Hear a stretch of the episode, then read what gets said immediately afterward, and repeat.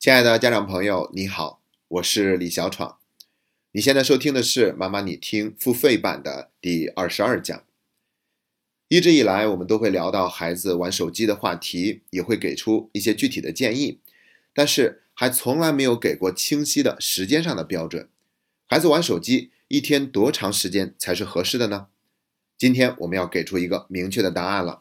那我先来公布一下这个结果：儿童玩手机的时间应该限制在每天两个小时以内。那接下来的详细内容我会分成两个部分来聊。第一个部分先说一下这个数据是怎么来的，以及其他相关的更多数据，比如玩得更久会怎么样，究竟会有哪些不好的影响。第二个部分我会给出避免孩子手机上瘾的具体建议。那我们先来聊第一个部分，这个数据它是来自于美国国家卫生研究院 NIH 公布的一项研究的初期结果。说是初期结果，是因为这个研究才刚刚开始。他们的计划是从二零一八年年底开始，投资三亿美元，跟踪美国二十一个测试点的一点一万名九到十岁的孩子使用手机的情况，而且要持续跟踪十年，直到这些孩子成年。他们的研究的主要目的是看看这些孩子每天的屏幕时间会不会影响到他们的大脑发育和认知能力。那我们要先来定义一下这个屏幕时间指的是什么？它指的是儿童使用手机、平板电脑和玩电脑游戏的时间长度。二零一八年年底，他们已经完成了第一波四千五百名儿童的脑成像的收集。最后分析发现，每天屏幕时间超过七个小时的孩子，他们大脑伏隔核中的灰质明显比同龄人更薄。那这个会有什么影响呢？因为是初期研究，现在只能说是可能表示了这些孩子的感知信息分析能力受到了影响。这个伏隔核呀，它是大脑奖赏系统的重要中心。我们可以这样理解：如果伏隔核的灰质减少了，那么这个人就会更加不容易感受到奖赏和愉悦。所以从长远点来看，这个孩子就有可能会变得越来越没有动力，不愿意努力学习。其实呢，这个结论已经不是第一次出现了，有其他的研究也证明了有这样的影响。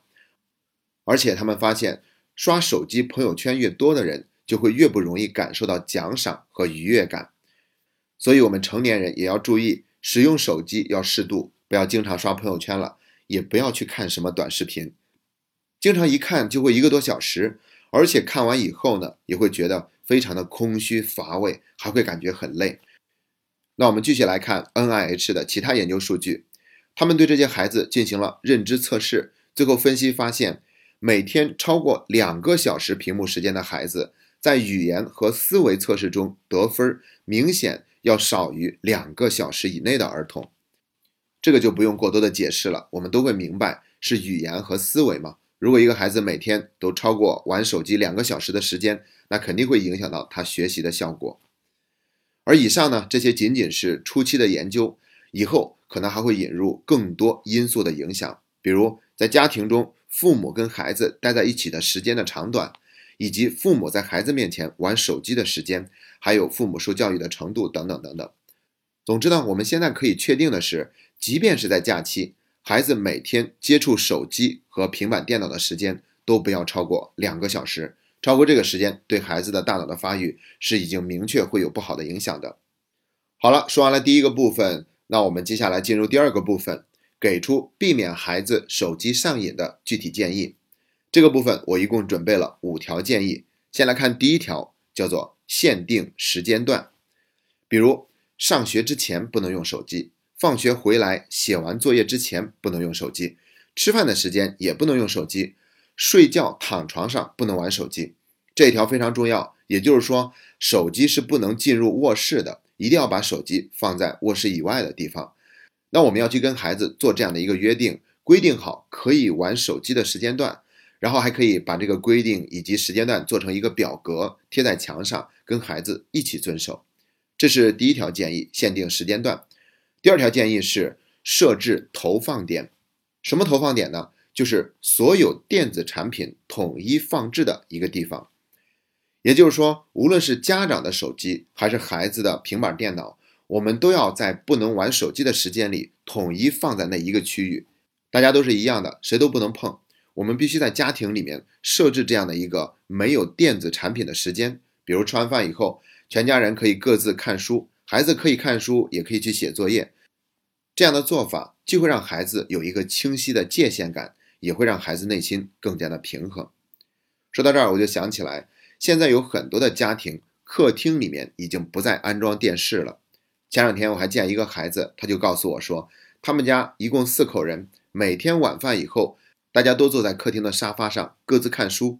他的妹妹虽然才三岁，但也会认真的翻看自己的绘本的书籍。哇，这个场面我们想想都觉得很温馨，对不对？那可能有的家长会说，有的时候大人用手机是必须的情况。如果这个时候我们都是不能用手机的，那该怎么办呢？我们可以跟孩子说明，我们要用一下手机，是因为有非常重要的事情，但我们不是在玩手机。比如说，我们要查一笔银行的转账。或者是要缴纳物业费，再不然就是去查看一下学校老师在群里的留言等等。我们明确的告诉给孩子，孩子并不会因此而觉得心里不平衡。这是第二条建议，设置投放点。第三条建议就是餐馆和排队等候时间不开机，这个也非常重要。我们必须得让孩子接受这个现实，那就是不能用电子产品去填补所有的碎片化的时间。那可以用什么来填补呢？出门的时候，我们可以让孩子带一本书；不想看书的话，可以带一个方便携带的玩具，比如一个悠悠球或者是一个魔方。而且我们要明确的跟孩子提前做好约定：今天爸爸妈妈要带着你去参加一个朋友的聚餐。那我们大人聊天的时候，你可能会觉得无聊。如果你感觉无聊，你可以去看你喜欢的书，或者是玩玩具。所以出门之前，你愿意带哪一本书，又或者是愿意带哪个玩具呢？总之，那个时间我们是都不玩手机的。我们这样做就会有备无患，孩子也更加愿意遵守。而事实上是，现在很多家长外出带着孩子，无论是去吃饭还是坐火车，他们都会把手机作为孩子的安慰物。一旦发现孩子闹了、不安分了，就马上把手机掏给他，让孩子去看视频或者是玩游戏。于是呢，孩子就变得安静了，也省心了。但这种做法是偷懒的做法。我们不能再这样去纵容孩子了，所以一定要提前做好准备。但是呢，光这样做还是不够的，它终究还是有一点打发孩子的意思。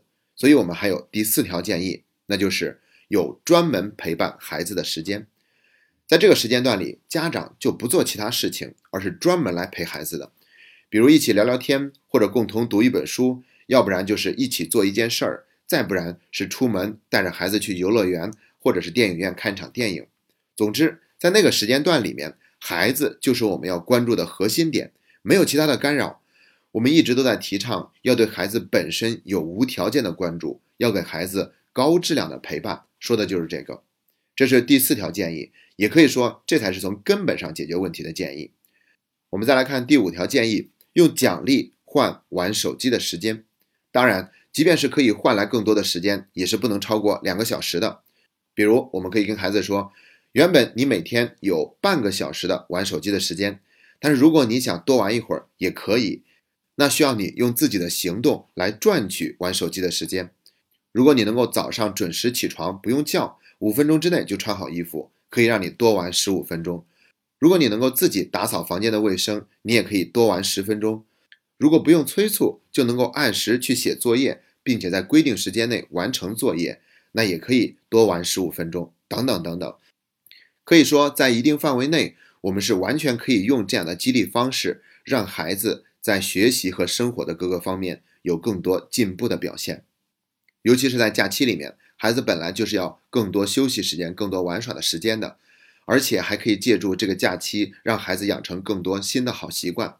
所以，完全可以用这种奖励的方式去让孩子做到这些事情。五条建议都已经说完了。我还想再总结一句：当一个孩子能在生活中得到更多积极的关注，得到高质量的陪伴，他能够有很多电子游戏以外的娱乐方式，那这个孩子就不会那么容易对手机上瘾，因为现实世界里比电子游戏更好玩的事情多的是。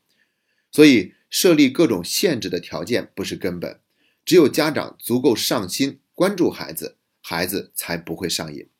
好了。今天的节目就到这里，下期节目再见。